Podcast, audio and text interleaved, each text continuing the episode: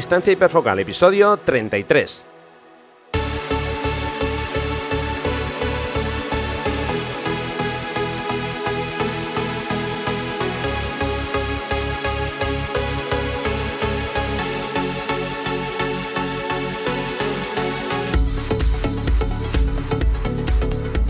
Hola, hola, hola, ¿qué tal? ¿Cómo estamos? Bienvenidos a un nuevo episodio de Distancia Hiperfocal, el podcast de fotografía de paisaje y viajes. Soy Rafa Irusta, fotógrafo especializado en fotografía de paisaje y un día más está conmigo Sandra Vallaure, fotógrafa, viajera y responsable del podcast Destinos y Faca. Hola Sandra, ¿qué tal? ¿Cómo estamos? Hola Rafa, pues nada, muy bien aquí, dispuesta a grabar un, un nuevo episodio. Pues vamos a, vamos a ponernos a ello, manos a la obra y que, que, todo salga bien.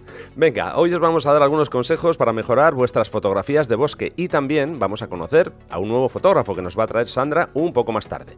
Pero antes de empezar, os quiero recordar, como siempre, que tenéis preparado un taller relacionado con el tema de hoy, taller en la selva de Irati, en Navarra. Serán los días 18, 19 y 20 de octubre, para que podáis practicar todos estos consejos de los que vamos a hablar. Si os apetece acompañarme, podéis consultar toda la información en rafairusta.com barra talleres. Repito, rafairusta.com barra talleres.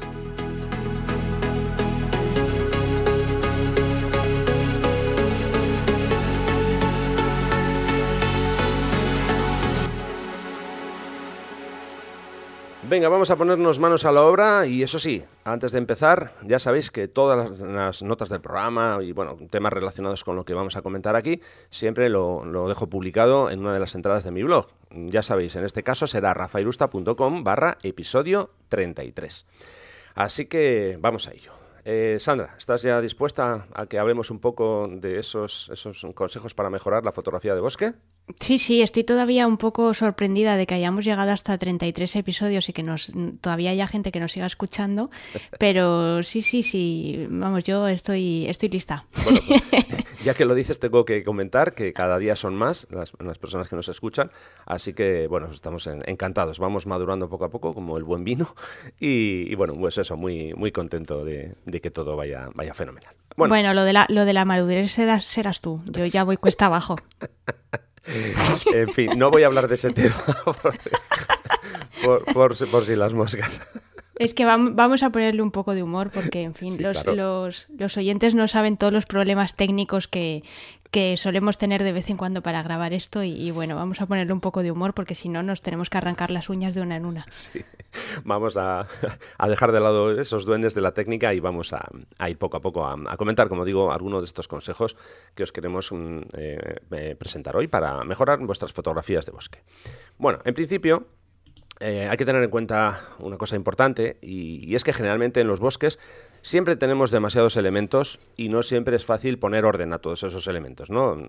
Partimos de la base que obviamente si vamos a un bosque es un conjunto de, de árboles y, a veces, eh, pues eso, hay un, un, pequeño gran desmadre ahí. Es bastante complicado a veces eh, fijar nuestra vista en un elemento principal eh, para elegirlo eso como, como ancla de, de, nuestras composiciones. ¿no? Ya digo, es una tarea que no siempre, no siempre es, es fácil. Eh, generalmente, a esto también se une que en los bosques no suele haber eh, lugares icónicos o, o, elementos y puntos icónicos. Hay alguna excepción, sí que es cierto. Eh, por ejemplo, cuando hablamos de bosques, eh, yo creo que es conveniente comentar el bosque de Ocharreta, un pequeño bosque que, que está ubicado en, en, la zona de Gorbea, en el parque de Gorbea, en Vizcaya. Y como digo, que sí que tiene una, una foto muy icónica que yo creo que, que, bueno, en fin, es archiconocida, ¿no? Por cierto, pondré una imagen en, en las notas del programa para, para los que no, no sepáis de lo que estamos hablando. Vale, entonces, eh, como digo, cuando entramos a un bosque, yo voy a hablar un poco de mi caso, ¿no? Cuando yo entro a un bosque, ante tanto caos, lo que lo primero que hago es, eh, bueno, pues eh, intentar eh, ubicarme, intentar recorrer la zona para ver qué es lo que qué es lo que tengo cerca, ¿no? Luego, mm, en la parte final, os voy a dar un poco las pautas de cómo fotografía yo, perdón, cómo fotografío yo dentro del bosque, cuáles son los pasos que, que voy siguiendo. Eh, bueno, en mi caso, generalmente lo que suelo hacer, como digo, es tomarme mm, una visita a un bosque con mucha calma. No es el típico día que voy con prisa, porque aquello, ya sabes, generalmente cuando vas a hacer un amanecer, un atardecer, ay, la buena luz, que se me va, qué tal. No, generalmente es un tipo de fotografía mucho más mm, pausada, con, mucha más calma y, bueno, me dedico a recorrer la zona. Eh, me cuesta bastante sacar la cámara, porque antes de, coger la cámara, de sujetar la cámara en la mano, pues como digo, me gusta pasear por la zona, ver qué posibilidades de, composiciones encuentro. Y, bueno, a partir de ahí, eh, lo siguiente que hago es elegir la, focal. A ver, aquí hay una, cuestión. Eh, generalmente, en mi caso, lo que recomiendo es usar o bien gran angular o un digamos, una focal que puede llegar hasta los 70 más o menos, o incluso un poco más, hasta, hasta 100. Pero hay que tener en cuenta una cosa, o por lo menos yo tengo en cuenta una cosa. Eh, cuando uso un gran angular, eh, sobre todo si es un, un, angular extremo, como podría ser un 14, imagínate, un 12, eh, claro, hay que tener en cuenta que puede salir parte de, de, cielo. Y generalmente a mí no me gusta incluir partes de cielo en el bosque. ¿Por qué? porque en muchos casos, mm, por ejemplo, si vas un día nublado, que tienes el cielo completamente blanquecino o muy grisáceo, pues lo único que hacen esas partes de cielo, por lo menos en, bajo mi, punto de vista, es eh, ensuciar la composición, mancharla, ¿no? Tienes ahí una zona demasiado luminosa, con demasiado brillo, que bueno, generalmente afea las, las, composiciones. Entonces yo intento usar unas focales más, mm, digamos, más reducidas, aunque a veces sí que, por ejemplo, pongo el 16-35, pero a 16 no siempre suelo utilizarlo, de hecho lo uso más, más bien poco. Y bueno, opto más por empezar mm, por 24. Entonces generalmente suelo poner mi 24-105 y a partir de ahí empiezo, ya digo, a jugar con esas, con esas eh, focales. Esto, insisto, que es una, una opción muy personal, ¿eh? No digo que haya que hacerlo siempre así, pero bueno, eso es mm, por lo menos lo que, lo que yo intento. Eh, no incluir esas partes de cielo dentro de mis, de mis fotografías. Eh, lógicamente al usar entre 24 y 105 me permite hacer tomas más, más cerradas, más bien cerradas. Incluso a veces, eh, bueno, incluso podrías usar un, tele más largo. Todo va a depender de, también de, la formación del bosque. No es lo mismo un bosque con árboles cada 2-3 metros que están muy juntos a cuando tienes una, una separación bastante amplia, ¿no? porque a veces se dan una especie de, de calvas dentro del bosque en la que no tienes ningún árbol y bueno, pues ahí a lo mejor te viene mejor hacer una, una toma con, con, un tele, no sé, un 70-200, por ejemplo, tirar a 150, 200. Eh, ya digo que ahí todo depende también de las, de las, eh, de, las condiciones. Eh, más cosas.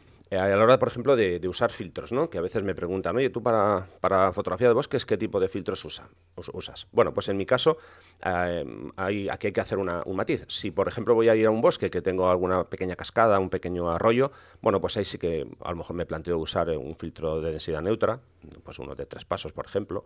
Eh, degradados generalmente no, porque, como ya decía, no suelo incluir en zona de cielo y generalmente un degradado lo que, para lo que lo usamos es para eh, suavizar la, zona con más luz, para que esté o sea, que, busquemos o que consigamos un equilibrio con respecto a la zona más oscura, ¿no? Ya digo, si no voy a incluir parte de cielo, pues generalmente no, no tengo la necesidad de usar los, los degradados. Eh, si voy a la cascada o el arroyo que decía, entonces ahí, como digo, coloco un ND, que bueno, generalmente suele ser pues uno de tres pasos, a veces uno de seis, mm, no suelo usar más, más que eso. Eh, sobre el uso de filtros os dejaremos el enlace de dos episodios que tenemos en el que hablábamos con más detenimiento de, cómo los usábamos y demás.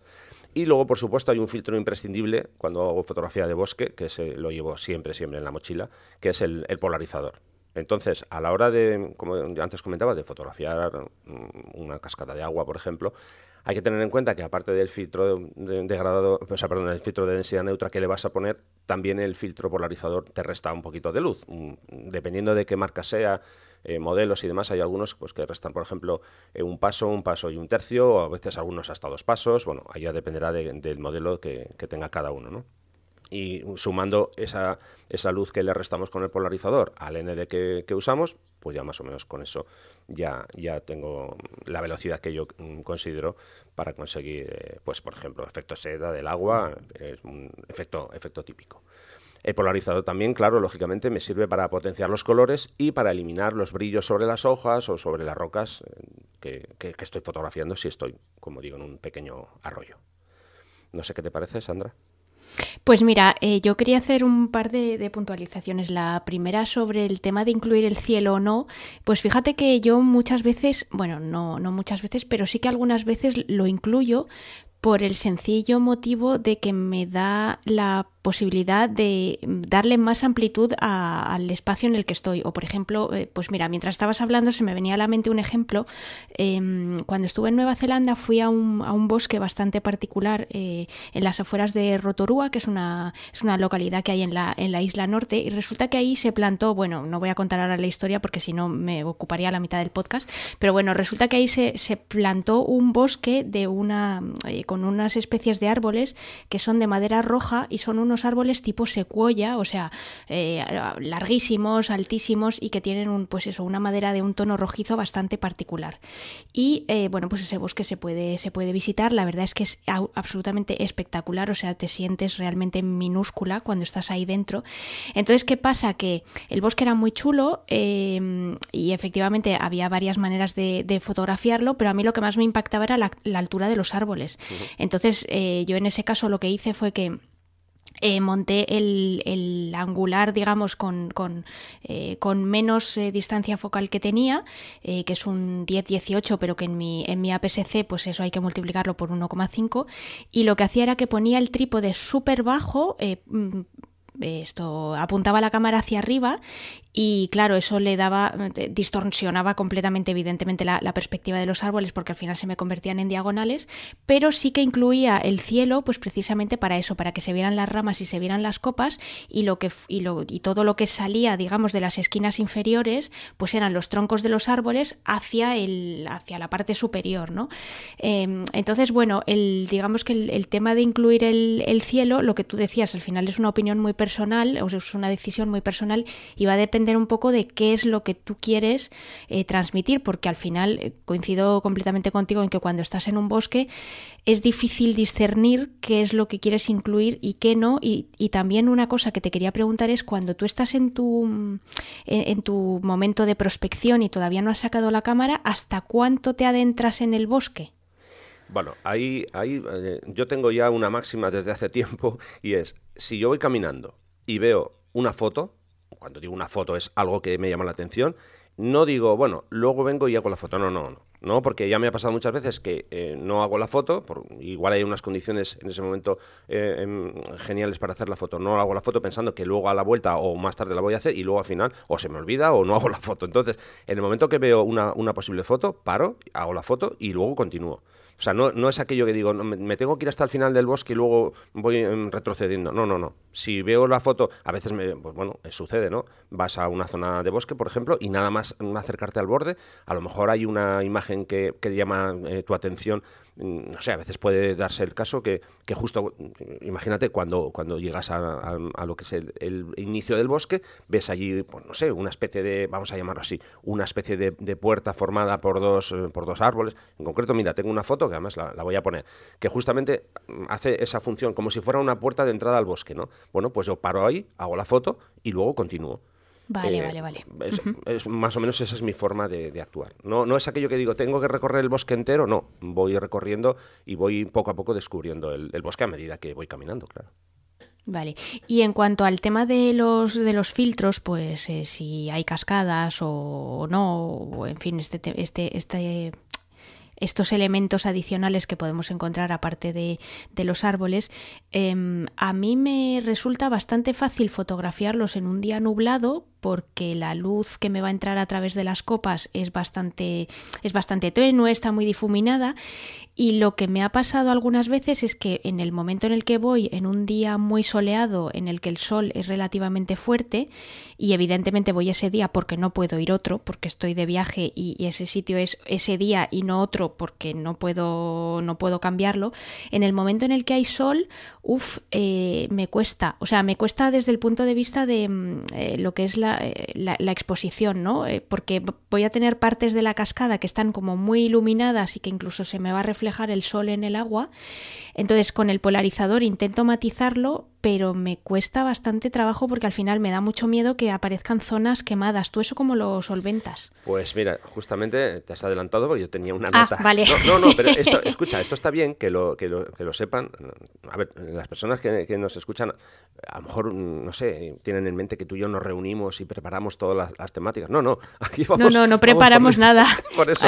sabemos, o sea, sabemos el tema del que vamos a hablar, pero como queremos que sea una conversación bastante espontánea, pues no, no tenemos tenemos nada escrito. Eso es. Entonces, bueno, yo tenía eh, anotado aquí una, un pequeño consejo, ¿no? Que lógicamente eh, lo que hago yo es intento visitar los bosques en días nublados eh, con luz plana y uniforme. Y alguien dirá, pues vaya rollo, luz plana y, uniforme. No, no, es que para bosques a mí me gusta, me gusta que sea claro, pues que es ideal, es que te facilita muchísimo las cosas. Eso es. Justo lo que tú me comentas, cuando hay días soleados y, tienes un exceso de contraste, eh, las famosas luces y sombras, ¿no? Que dices, tengo el sol que me está, mm, yo no sé, está quemando una zona de roca, por ejemplo, en una cascada. Bueno, pues claro, yo es que directamente, te lo digo así de claro, no hago la foto es que directamente no saco la cámara. A ver, si estoy viajando, que no voy a volver nunca más a ese sitio, bueno, pues entonces sí intento hacerla. Eh, luego en el revelado mm, intento rellenar las sombras y, bueno, y bajar un poco las altas luces a ver si consigo algo, pero generalmente esas son fotos que más, mm, son más bien para recuerdo, no, no para, eh, o sea, no, no van más allá. Eh, mm, porque ya digo, es que, es que esas fotos realmente para mí no tienen mucho, mucho interés o ninguno.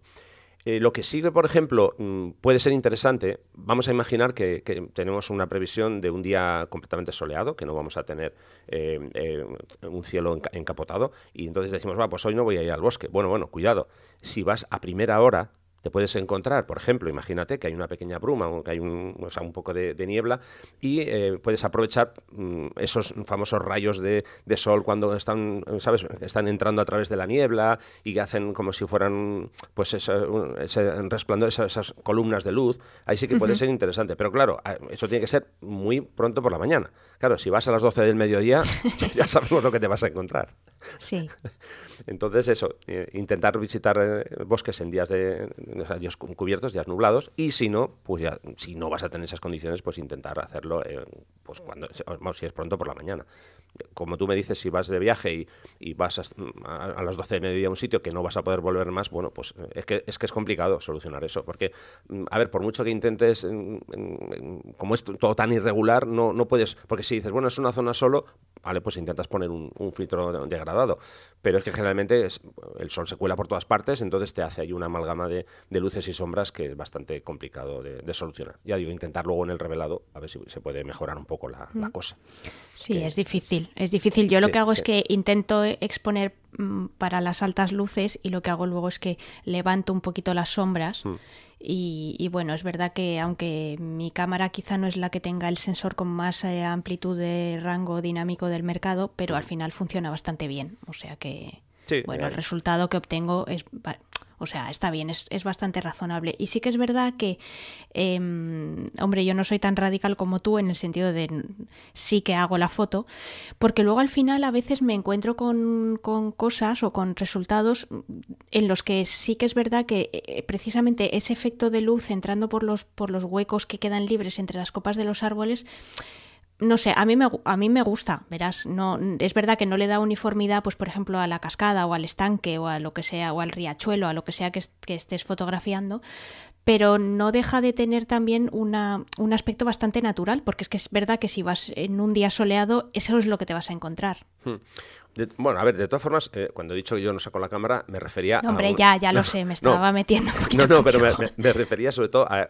una escena típica que puede ser es una cascada, porque, claro, mm, es que cuando el, sol quema una, superficie de agua, eh, que eso no lo vas a recuperar, eh, vamos, prácticamente de, ninguna forma, ¿no? Pero lo que sí puedes aprovechar es ese sol que se cuela, por ejemplo, que hace, vamos a, llamarlo así, pequeñas islas de luz dentro del bosque, y ahí sí que puedes jugar con esas zonas más iluminadas, o incluso buscar, si quieres, las que no estén tan eh, iluminadas. Luego, a ver, en un bosque siempre hay un montón de, detalles que podemos eh, fotografiar. Quiero decir que no, no es aquello, ah, como hoy no va a estar el cielo nublado, ya no voy al bosque. No, no, hombre, puedes ir, pero dentro de, la visita puedes jugar con diferentes eh, opciones dentro de esa situación, ¿no? Lógicamente yo intento no, no, captar, no fotografiar esas escenas con máximos contrastes.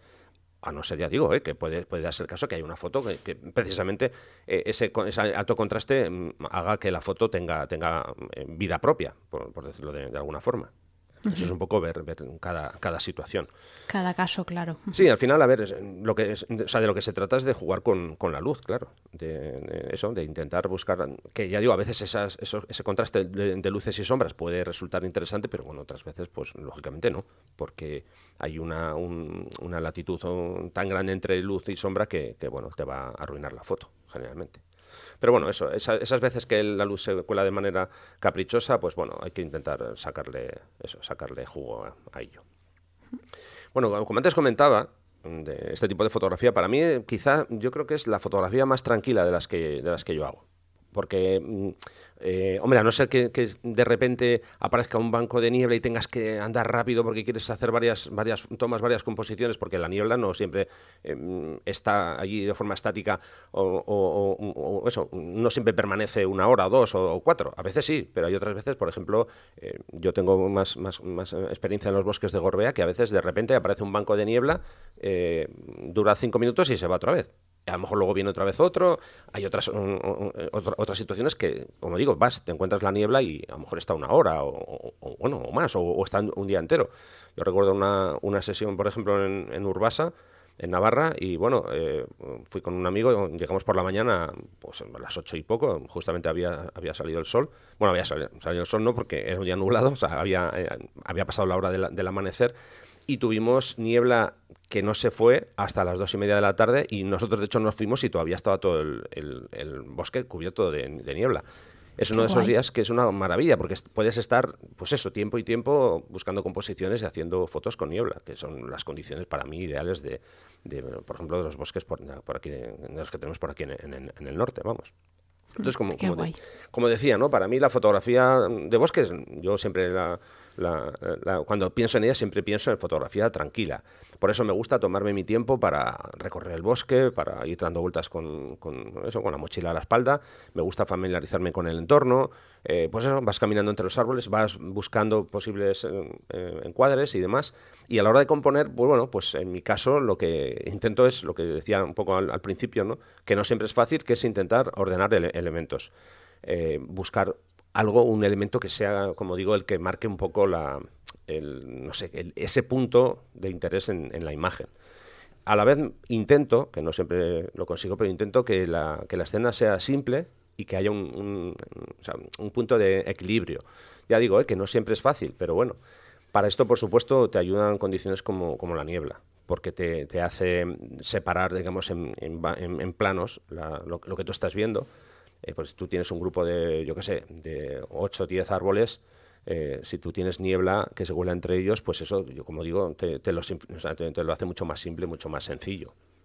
Sí, eh, incluso te ayuda, te ayuda a ocultar cosas que yo, por ejemplo, el, el, problema que tengo la mayor parte de las veces que fotografío en bosques, que no es algo que haga habitualmente, pero sí, sí que lo he hecho de vez en cuando, es que em, tengo un problema con los pesos a la hora de trabajar la composición, porque em, eh, muchas veces me encuentro con que el tronco de los árboles está ocupando un espacio demasiado grande en el encuadre o está un poco no sé, un poco, un poco enmarañado y ocupan, pues eso, una parte muy importante del encuadre y no consigo salirme de ahí.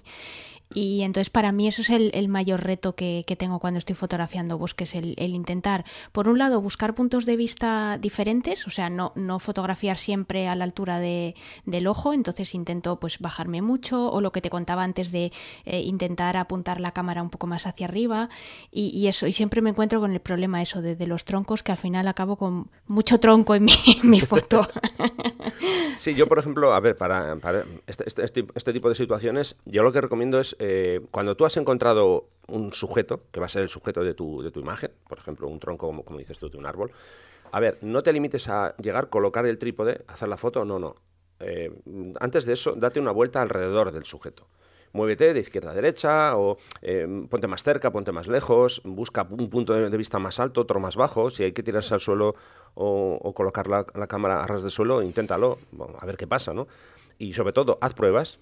Tú vete haciendo pruebas no ya solo mirando, incluso haz, las fotos y, bueno, y luego en casa ya tienes tiempo de revisar. Digo porque a, veces eh, eh, esto pasa, digamos, para bien y para mal, y me voy a explicar. Yo a veces igual voy a un bosque y me tiro una mañana allí, bueno, genial, wow, qué bien, vaya mañana, vaya sesión, y estoy haciendo fotos todo el rato, pim pam, pim pam, y cuando llego a casa eh, bueno, yo creo que ya, ya, sabéis que a mí me gusta dejar descansar las fotos. A lo mejor un mes y medio después o dos meses miro las fotos, como ya no, no, me, no recuerdo lo, cómo estaba yo ese día y demás, pues se da la situación en la que digo, a ver, qué narices estaba pensando yo el día que hice estas fotos. Porque claro, igual luego las veo y no me dicen nada, ¿no? Pero bueno, a ver, he estado en la sesión, he estado contento, he hecho las fotos y ya está. Pero ya digo, eh, mm, al final llévate las fotos. Quiero decir que lo de sujetar la cámara en mano sin colocar en el trípode está bien para buscar ángulos, pero bueno, oye, ya, que estás, haz la foto, ¿no? Tampoco te va a costar nada hacer la foto y luego revisas. Porque a veces, también es cierto que a veces me he llevado sorpresas y digo,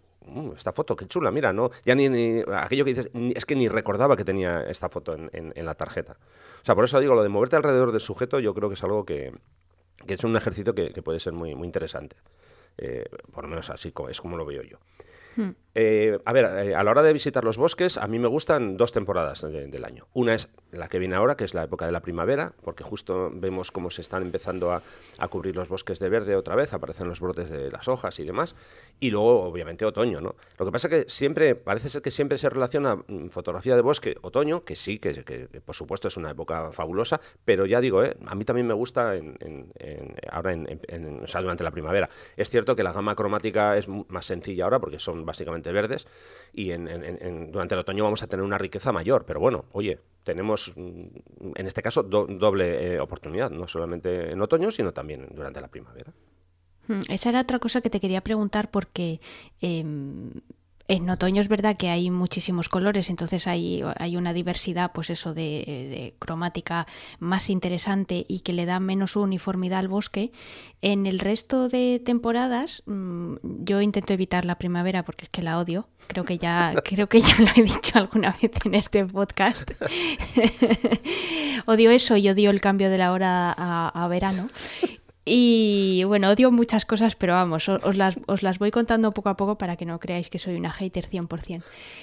Em, a mí lo que me pasa es que tengo muchas veces tengo dificultades precisamente para que eh, no se salga todo con la misma uniformidad, digamos. Eh, si voy a fotografiar un, bosque, pues por ejemplo en, en invierno o en verano, em, claro, al final los colores que me voy a encontrar en los, en los troncos, en las hojas, etcétera, pues son prácticamente los mismos. ¿Tú eso cómo lo, lo gestionas? Va, a ver, eh, lógicamente cuando vamos a un bosque en otoño, eh, lo que intentamos la mayoría, creo yo, vamos, es mm, jugar, obviamente, con, por ejemplo, árboles o con estructuras, eh, pero también, obviamente, nos apoyamos mucho en la gama cromática, ¿no? Jugamos en la composición con gama de colores. Y sin embargo, durante la primavera, como ya te comentaba, básicamente es todo verde, yo lo que intento es buscar más formas, más que colores, que colores, gama de colores la tengo en otoño, pues intento buscar formas, formas curiosas. Porque como el color es, como tú bien dices, más, más plano, más uniforme, pues eso intento buscar esa, es otro elemento que podían ser formas, ¿no? Así es como lo veo yo por lo menos y así es como intento, como intento hacerlo porque si no es que se hace mucho más, mucho más simple.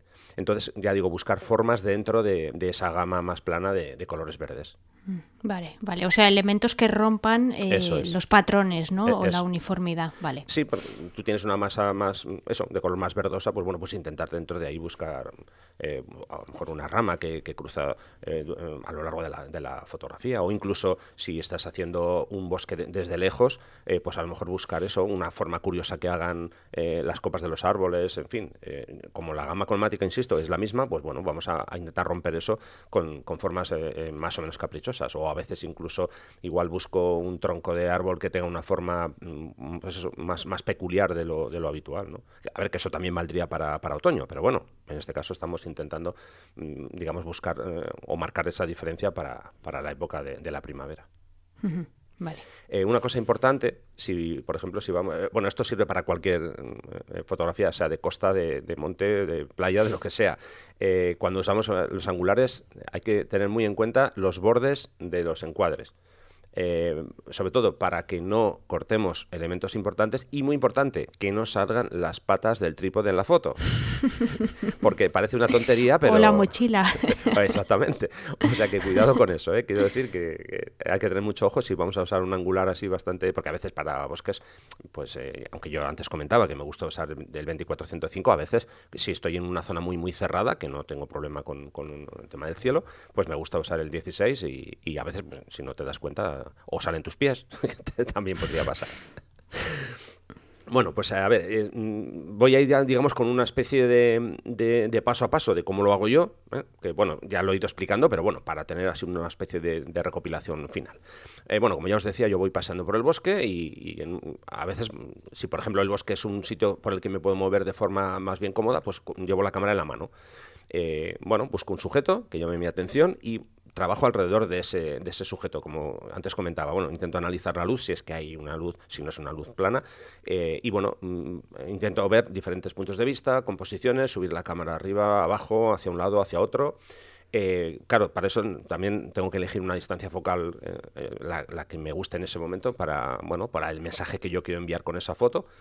Y, bueno, hago diferentes pruebas, ¿eh? No me limito solo a, pues esto voy a hacer toda la sesión con 16 milímetros. No, voy jugando porque a veces la misma escena con una focal diferente, pues te da, obviamente te da resultados diferentes, ¿no? A veces sí que tengo muy en cuenta el, hecho de usar un angular muy extremo, porque como incluyas elementos un poco alejados, es que se pierden directamente. Con el uso del angular tendemos a eso, a que los elementos que están más alejados al final pierden su, su fuerza. Y muchas veces eh, a lo mejor nos centramos en algo en primer plano que le, damos un 40 o un 50% de la foto y lo otro que realmente también queremos destacarlo, pues como digo, se pierde en la, distancia. Entonces ahí tenemos que, tener en cuenta eso, si queremos hacer más mm, fuerza sobre los elementos que tenemos más cerca o sobre los que tenemos en un plano más medio o incluso más, más lejano. Eh, bueno, cuando ya tengo más o menos clara la escena, ya es el momento de, sacar el, trípode. Ya digo, no hay siempre que poner el trípode a la altura de, la vista, que esa es la más cómoda. A veces hay que ponerse de rodillas y, en fin, abrir las, patas del trípode eso ya tenemos un poco que, trabajar con el trípode. Que como algunos, a veces algunos alumnos me dicen, es que no me hallo muy bien con el trípode porque parece que tiene vida propia, que me lío con las patas. hay, que, intentar domarlo. Y bueno, cuando ya tengo clara la escena, pues como digo, ya, ya empiezo a hacer tomas y ahí voy, voy corrigiendo, mirando lo que decía los bordes. Bueno, lógicamente utilizo el polarizador, eh, aunque pensemos que, no hace falta usarlo en los bosques, es, muy conveniente que, hagáis pruebas, ¿eh? que pongáis el polarizador, que vayáis girando. Ya sabéis que el polarizador es un filtro que, bueno, que hay que girarlo para que mm, encontremos el efecto deseado. No hay una pauta de tienes que girar el polarizador una vuelta, o dos, o tres. No, tú lo vas girando y esto va un poco a tu gusto, como tú quieras que quede el, resultado. Eh, los ajustes de cámara, ya de forma muy rápida, que nos estamos enrollando mucho. Bueno, siempre en mi caso el ISO más bajo, a no ser, a no ser que, por ejemplo, estemos en un día con un poco de viento y yo quiera que las hojas y las ramas queden congeladas, que entonces lo que tengo que hacer es subir el ISO, lógicamente, para conseguir una, velocidad mayor o, bueno, si no, un, valor de, apertura mayor. Pero claro, si quiero buscar una profundidad adecuada, pues necesito un, valor de F más cerrado. Entonces, como digo, solo me queda la opción de, subir el ISO. Eh, eh, en este caso simplemente tenemos que tener en cuenta eso, qué relación hay entre eh, ISO y velocidad en función del, valor de, la apertura que, que tenemos, ¿de acuerdo? Vale, eh, más cosas. Eh, bueno, eso, ya antes lo comentaba, me gusta añadir la, eh, profundidad en los bosques, a no ser que, yo que sé, que, quieras hacer una foto más creativa y digas, no, no, quiero que solo esté enfocado lo que tengo más cerca o más lejos y el resto que quede desenfocado. Yo, mm, como no es mi caso, generalmente suelo ser, en este caso, de ideas más bien, más bien fijas, pues suelo empezar desde F8 y me voy hasta F16 como máximo, no, no suelo cerrar más. De esa, siempre hablo disparando con full frame. Eh, a la hora de enfocar, bueno, pues aquí eh, generalmente el uso de la distancia eh, hiperfocal va, perfecto. Y bueno, hago la fotografía, reviso el histograma para asegurarme que todo está correcto. Si hay que hacer alguna pequeña corrección de exposición o, de, incluso de composición, pues bueno, modifico y ya está básicamente eso es lo que hago. Bueno, si estoy, una nota, si estoy en ambiente húmedo, a veces los bosques como son muy cerrados, muy oscuros y, en fin, se concentra la, humedad, pues revisa muy bien que no tengas ninguna gota en, en, por ejemplo, si tienes puesto el polarizador, en el polarizador, y si no tienes puesto mm. filtro, me da igual. Asegúrate sí, gotas o, o vaho también. Eso, eso es, eso es, mm. eso es, asegurarte muy bien de, que no tienes ningún problema con, con ello. Y básicamente, pues por mi parte, eso es lo que quería comentar. No sé si tú tienes alguna cosa más que añadir o alguna duda que me quieras preguntar. No, no, no, la verdad es que yo creo, yo creo que ha quedado todo bastante claro, pero bueno, de todas formas, si algún oyente tiene alguna pregunta, pues como siempre puede dejarla en, en los comentarios del post del blog que, que vamos a que vas a publicar. Eso es, ahí os dejaremos todos los enlaces, ¿de acuerdo? Venga, pues nada, vamos a, a, a continuar.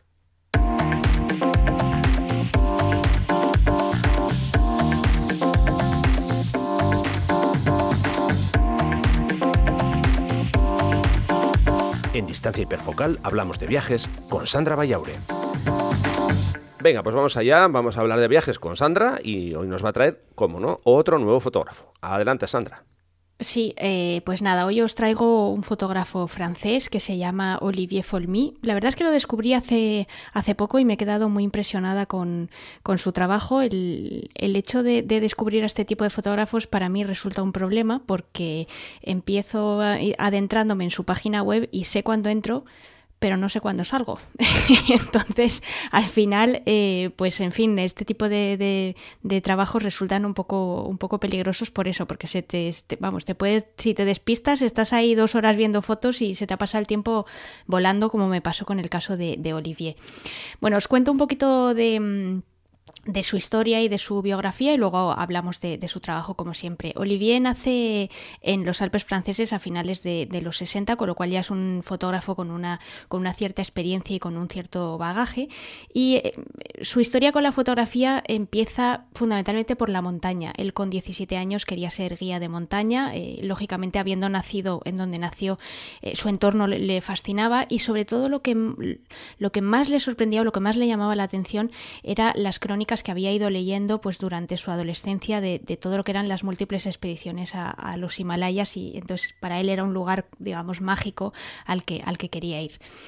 Eh, bueno, pues un poco por arte de magia, un, año después resulta que un club de montaña le, propone ir a Afganistán a escalar un pico de unos 6.000 metros aproximadamente que se llama el Mir Samir y eh, bueno, pues él decide un poco irse a, antes, unos, unas semanas antes a, la aventura y, empieza a atravesar el país por, por, tierra. Resulta que en este caso, pues para él es un viaje iniciático, eh, descubre unos aspectos de, pues, de la tierra que él no pensaba que existían, eh, se mezcla con, pues eso, con, los, con los locales y, bueno, pues eh, digamos que eso le, da un giro a su forma de, de ver las cosas y de, y de enfrentarse a, la vida y decide que, bueno, que, que quiere dedicarse a, viajar. Lógicamente, cuando empiezas a viajar de esa manera y cuando eh, cambias tu perspectiva sobre el mundo de esa forma, lo primero que cae entre tus manos es, es una cámara de fotos. Entonces, bueno, pues eh, eh, pasa más tiempo en, en Afganistán, en, en, todas esas eh, montañas, digamos, con lo que es la, la frontera con,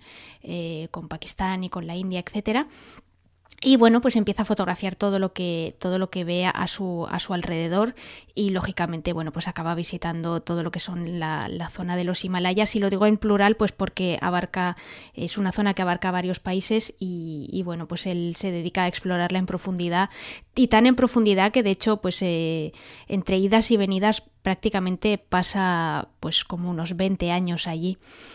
A esto se le añade que en el 90 pues, se publica un, reportaje sobre un valle que se llama el Zanskar, eh, un valle por el que corre o por el que transcurre un río que durante el invierno se hiela, se llama el río helado, y es la única vía de transporte que hay eh, entre los habitantes que viven en los valles más elevados y Ladakh, que es la ciudad más importante de la zona. Y como os digo, este, este reportaje, bueno, pues le, le reporta un WordPress Photo en, en, la categoría de naturaleza. Es verdad que queda en segunda posición, pero bueno, eso ya le da la suficiente eh, visibilidad a su trabajo y, en la, y, y, bueno, pues el suficiente prestigio como para que, eh, bueno, pues su trabajo empiece a tener muchísima más visibilidad y empiece a viajar ya no solo por la zona de los Himalayas, sino pues bueno, por, por el resto del planeta. De hecho, para que os hagáis una idea de, la amplitud de su trabajo o de lo mucho que, abarcan sus fotografías, ha publicado nada más y nada menos que 35 libros sobre todo tipo de, eh, de regiones y, de países. Eh, como siempre os dejaremos los, los enlaces, pues no solo a su página web, sino también a sus redes sociales, y ahí podéis ver Hay una sección en su página web donde podéis ver eh, el listado de todos los, de todos los libros que, ha publicado, incluso bueno, pues también ha realizado dos películas, él mismo ha sido objeto de varios, de varios documentales. Y, bueno, pues es una figura bastante conocida dentro de lo que es la, fotografía de, viajes, sobre todo en el, en el entorno francófono. Y, bueno, pues eh, si os detenéis un, un, poquito a ver su, su trabajo, ya os daréis cuenta muy rápidamente que es un fotógrafo fundamentalmente humanista, le interesa muchísimo las personas, el ser humano y el entorno en el que, en el que viven, ¿no? Em, ya veréis que sus, sus imágenes pues eh, reflejan precisamente ese interés o esa curiosidad que le despierta a la gente y también un poco de empatía. Eh, que él tiene pues con los, con los sujetos a, los que fotografía. Y hay una parte, eh, escuchando una, una entrevista que, le hacían en televisión, eh, hay, había una reflexión que él hacía que me, que me resultó muy interesante y es que él dice que para él la fotografía es una forma de reflexión y de, introspección, porque antes de apretar el, disparador a él le gusta preguntarse qué es lo que quiere compartir con la persona que va a ver su fotografía, ¿no? Y que para compartir esa emoción o ese momento, esa, esa experiencia que, que, bueno, pues que, está viviendo, lo primero que hay que hacer precisamente es, es vivirlo, ¿no? Si no lo vives y si no lo sientes, es muy difícil que luego lo puedas plasmar en, en una fotografía. Y esa, esa reflexión me pareció muy interesante porque realmente luego si, si veis sus fotos, así es, o sea, son, son fotos que están, que están cargadas de sentimientos y cargadas de, mensajes y, bueno, sobre todo las que son series, eh, yo creo que son trabajos muy potentes y que describen muy bien el, entorno en el que se encontraba en ese momento Olivier y, y, qué es lo que quería, qué es lo que quería transmitir, ¿no? Y además, al mismo tiempo, otra cosa que me gusta mucho de sus fotos es que huye completamente del dramatismo, es decir, que tiene una visión del mundo pues, pues muy optimista, muy colorista, eh, le gusta mucho fijarse en, eh, bueno, pues en, los detalles, digamos, más, eh, no sé, en el lado bueno de las cosas, ¿no? no, no, no solamente en, bueno, pues en las penurias o en las dificultades que, que pueden pasar ciertos, ciertos pueblos, que las hay y que él evidentemente no las obvia, pero digamos que él prefiere centrarse pues en un, en, un lado un poco más, eh, bueno, pues un poco más costumbrista, por, por, decirlo, por decirlo de, de, de, una manera un poco más, eh, no sé, un poco más global es realmente un, cronista yo creo que incansable y, un viajero bueno pues eh, que, no tiene fin eh, y no y no os voy a contar mucho más porque no, no me quiero alargar mucho pero además tiene tiene una historia de implicación pues con, eh, con una serie de niños a los que ha adoptado los ha llevado al colegio les ha ayudado luego posteriormente con sus estudios em, y gente que después ha creado incluso sus propias empresas de viajes y, y, sobre los que os invito a que a que leáis un poquito pues pues esa, esa historia de cómo él y su mujer se implican con, esos niños, ¿no? Y cuando digo los, los adopta no es no es que los adopten el término legal, porque ellos siguen teniendo sus padres, pero sí que son como unas especies de mecenas. Y bueno, pues eh, la verdad es que es una historia súper súper chula de, de implicación con, con, gente con la que ellos han compartido, ellos, él y su mujer, mucho, mucho tiempo a lo largo de estos viajes. Y bueno, pues yo creo que merece la pena que que eso, que leáis sobre, sobre estas historias y que veáis un poco el, entorno en el que Olivier se ha ido moviendo y ha ido fotografiando a lo largo pues de, pues de sus más de, no sé, 40 años de carrera, que ya se dice, se dice pronto. Genial. como ya comentaba Sandra, os vamos a dejar todos los enlaces para que podáis echar un vistazo y, por supuesto, una, invitación a que os, toméis un ratito mirando sus fotos y, todo lo que tiene que contar. ¿De acuerdo? Venga, pues vamos a continuar.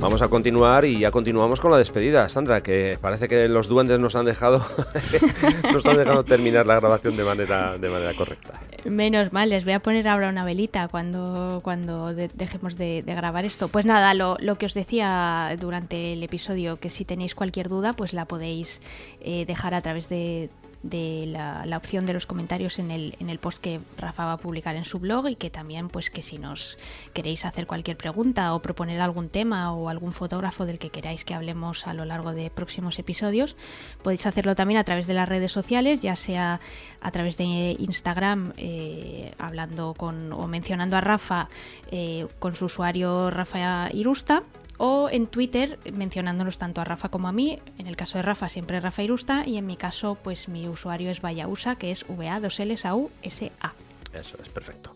Bueno, Sandra, pues nada, una vez más, muchas gracias por estar con nosotros, por acercarnos al trabajo de, un fotógrafo. Que va, que va, sí, gracias a los duendes. Yo no he hecho nada. y nada, pues que como siempre ha sido eh, un auténtico placer. Eh, damos las gracias a todas esas personas que nos ponéis reseñas, que, compartís el, podcast y bueno, pues eso, que cada vez son, sois más, que muchísimas gracias, que esto va creciendo poco a poco, ya no digo lo de madurando, va creciendo y eso, que estamos encantados de, de acompañaros cada 15 días. Sí, gracias por estar ahí y nada, nos vemos en el o nos escuchamos en el, en el siguiente episodio. un abrazo, Rafa. Venga, un abrazo, Sandra. Y nada, vosotros ya sabéis, eh, solamente un último recordatorio, que si os apetece probar todos estos consejos que os hemos dado, eh, bueno, tenemos un taller en la selva de Irati los días 18, 19 y 20 de octubre, para que podáis practicar, como digo, todos estos consejos. Y si os apetece acompañarme, rafairusta.com barra talleres. Repito, rafairusta.com barra talleres. Nada más, muchas gracias y hasta el próximo episodio de Distancia Hiperfocal. Buenas luces.